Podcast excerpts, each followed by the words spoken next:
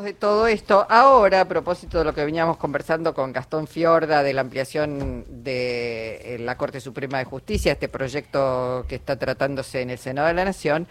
Recordaba lo que decía la semana pasada el presidente de la Nación cuando se recordaba el natalicio 100 de Antonio Cafiero, eh, que recordaba Alberto Fernández lo que decía el viejo dirigente, que no le gustaba el Fondo Monetario porque significaba perder autonomía para ejercer la soberanía en las distintas áreas que debe ejercer el Estado la soberanía. Y eso me parece que quedó muy claro con los gobiernos de Néstor Kirchner y después de Cristina Fernández de Kirchner, le pagamos al fondo y la Argentina tuvo un periodo de mayor autonomía a la hora de tomar sus decisiones. Ahora, ahora con este peso de los 45 mil millones, que nos dejó Macri, el gobierno de Juntos por el Cambio, con la necesidad de dólares, con todos los esfuerzos que hay que hacer, muy acotados, negociando con el fondo, con las empresas, etcétera, etcétera, la Cámara de Comercio de los Estados Unidos, en nuestro país, se atreve, y no es la primera vez que, lo hace, a meterse a opinar sobre decisión de, de esto que es la democracia argentina, el gobierno argentino, y, por supuesto este, quiere ampliar la Corte Suprema, le parece que le hace bien al país, a nuestras instituciones, y la Cámara de Comercio norteamericana se mete a opinar. Es inadmisible, me parece. Bueno, lo vamos a saludar al doctor eh, Ángel, Ángel Bruno, que está en línea. Es doctor en Ciencias Políticas, es miembro de la Comisión Directiva de Justicia Legítima y vicepresidente de la Federación Interamericana de Abogados. Doctor Bruno, ¿cómo le va? Con Jorge Alperín lo saludamos. Hola Luisa y Jorge, ¿cómo están ustedes? Bien, eh, un poco asombrados, aunque no deberíamos asombrarnos porque esta no es la primera vez que la Cámara de Comercio norteamericana en nuestro país se mete en asuntos internos, ¿no? Exactamente, no debería asombrarnos. Hace unos meses, cuando asumió el embajador actual de los Estados Unidos en el país, también dijo que venía a ayudar a una reforma positiva del Poder Judicial, como si estuviera en sus funciones inmiscuirse en esas cosas. Lo que ocurre es que como han modificado su manera de ejercer este, el imperialismo en nuestros países, ya no son a través de los golpes de Estado, sino que han blanqueado esa capacidad de decisión sobre nosotros, ya lo hacen sin ningún pudor y sin ninguna vergüenza. ¿no? Así que claramente que no sorprende, lo que nosotros tenemos que hacer es responderle con fuerza, con valentía y desde nuestra propia realidad.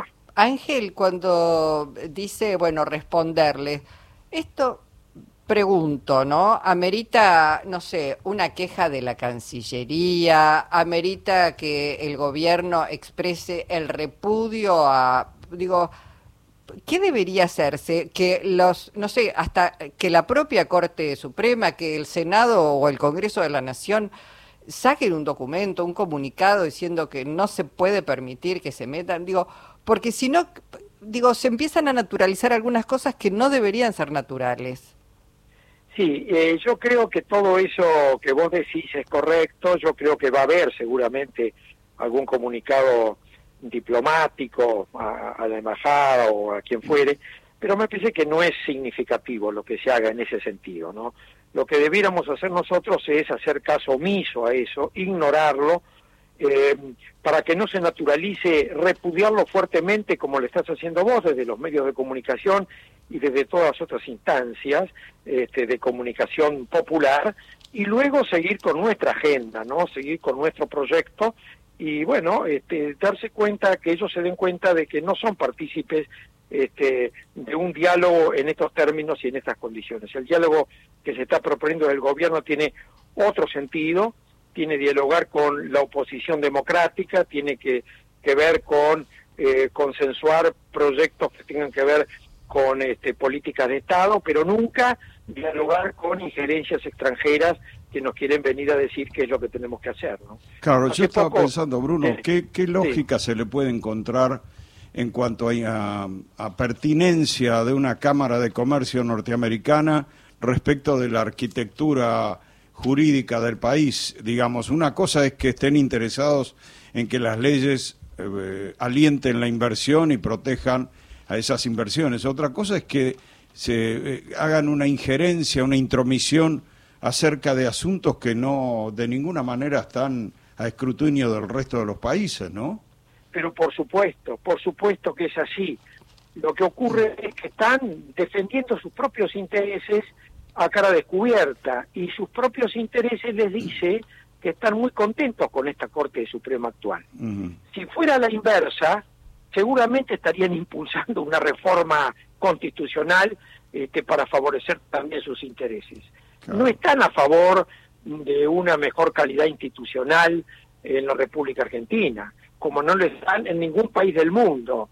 Les importa nada la calidad institucional y la verdadera democracia. Solo les importa defender sus intereses. La geopolítica eh, de los imperialismos de turno, como fue Inglaterra en el siglo pasado y en este caso Estados Unidos, muy menguado, por cierto, porque se está rompiendo la unipolaridad, pero este, no les importa la calidad institucional y la vida democrática, si no, no hubieran propiciado los golpes de Estado que propiciaron.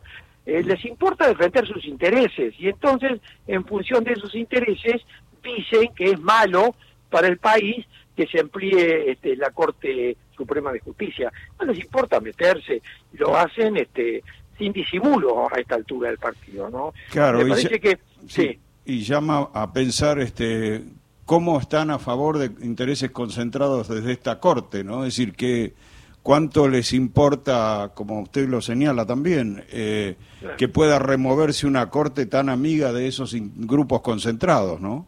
Exactamente, eso es lo que les preocupa y además cuanto más chiquita y más concentrada sea, mejor. En este momento hay dos jueces claramente identificados con los intereses ajenos al país este, los intereses de las grandes corporaciones, que son Rosati y Rosenkrantz. Claro, pero ni siquiera, perdón Ángel, ni siquiera este proyecto propone remover a estos jueces, sino ampliar la corte, ni siquiera, digamos, los quieren echar por la ventana de ninguna manera. Y sin embargo, sin embargo, este, bueno, pero esta es la corte del lawfare también, hay que decirlo así, digo, no es solamente la corte que defiende determinados intereses, pero Laufer es parte de la defensa de esos intereses y lo, lo hemos visto en, en, todas partes, en, eh, al menos en la región eso este, este, hay ejemplos casi en cada uno de los países. Así es, Luisa, así es. Es que el lawfare se da en defensa de los mismos intereses. Claro. Es decir, el lawfare judicial que hemos soportado, como lo ha soportado Lula, como lo ha soportado Correa, este, y como lo está soportando Cristina Kirchner ahora. Sin ninguna duda, sin ninguna duda, pero va en la misma línea del reclamo que hacen por medio de este comunicado lo de la Cámara de Comercio de Estados Unidos. Es lo mismo. Este, eh, fíjate que eh, es cierto lo que decís, pero también es cierto, y esto nos tenemos que hacer cargo, y además yo creo que es bueno y valioso, este, el aumento de la Corte Suprema de Justicia va a traer un salto de calidad institucional claro, en dos variantes. La primera, este, porque una corte de cuatro miembros no se soporta para responder a la demanda de rápida justicia que tiene hoy el país. Eh, entonces, una división por salas, este, porque por más que el proyecto no lo dice, este, está claro de que el pensamiento es dividir por salas, va a favorecer la calidad institucional porque va a haber especialistas para cada una de las ramas del derecho y eso va a ser además más rápido y con mayor fundamento y mayor precisión los fallos que una futura corte puede emitir y no que las distintas especialidades queden a mano de secretarios este, y no de los propios jueces que a lo mejor no entienden nada de, de, la materia de la que se está tratando. Así que eso ya implica un mejoramiento. la gran mayoría de las Cortes Supremas de Europa ya está funcionando este sistema de división por salas, que aquí lo ha propuesto con mucho fundamento el doctor Zaffaroni. Pero además, es la posibilidad de rearmar una Corte Suprema de Justicia de una manera más plural, de una manera que tenga cabida por lo pronto la paridad de género, que hoy es imprescindible en el sistema judicial, que es tremendamente machista y patriarcal, pero además este, con una amplia mira, eh, con enfoques distintos que vengan de diversas escuelas, vale decir, está la posibilidad de ampliarlo haciéndolo de una manera de un pensamiento más plural y no ahora que está absolutamente concentrado en una sola mirada, ¿no? Mm. Entonces va a haber una clara mejora institucional con este proyecto. Pero bueno, esto es lo que lo que está en debate. Bueno, por lo pronto, Bruno, este, no es solo una mejora institucional, sino que esta reacción de la Cámara de Comercio norteamericana indica que a las minorías les preocupa esa clase de mejora institucional de la Corte, ¿no? Exactamente, exactamente. Sin embargo, este, para hacer el lawfare y, y la persecución de Milagro Sala, esta misma Cámara no dijo nada con el aumento de miembros de la Corte del gobernador de Jujuy, que lo hizo además de un modo espurio, porque nombró este, entre gallos y medias noches una corte aumentada de miembros y nombró a los propios diputados, su propio partido, como miembro de esa Corte Suprema de Justicia, que lo único que hizo fue perseguir a Milagro del primer momento de una manera escandalosa. ¿no? Así que está claro que son defensas de intereses corporativos ampliamente minoritarios en cuanto a número y ampliamente mayoritarios en cuanto a poder fáctico. Mm. Y acá se está dando lo que en el país hemos venido viendo, el poder fáctico con todas las armas a su alcance versus las mayorías populares cuya única arma es la movilización en la calle. Y bueno, de eso se trata. Bueno, doctor Bruno, como siempre, un gusto escucharlo. Hacía mucho tiempo que no hablábamos. Así es, Luisa, un gustazo grande de retomar el diálogo quedo a disposición de ustedes. Muchísimas gracias, un abrazo. Gracias a vos, hasta luego. El doctor Ángel Bruno, doctor en Ciencias Políticas, miembro de la Comisión Directiva de Justicia Legítima y vicepresidente de la Federación Interamericana de Abogados. Se dio un panorama clarísimo, clarísimo de este esta injerencia inadmisible de la Cámara de Comercio norteamericana. Eh, pues sí quedaba alguna duda de acerca de quién es amiga de esa corte, ¿no? Sí. Eh, este embajador, este embajador, es cierto, Brade no Perón, Brade no este movimiento nacional y popular en la Argentina, ¿eh? vienen con todo, ¿eh? los citan, los reúnen a los sindicalistas, a todos en su en su embajada y te van apretando y te van apretando, con una vienen a ayudar, dicen que vienen, a ayudar. No me ayuden, por favor. bueno.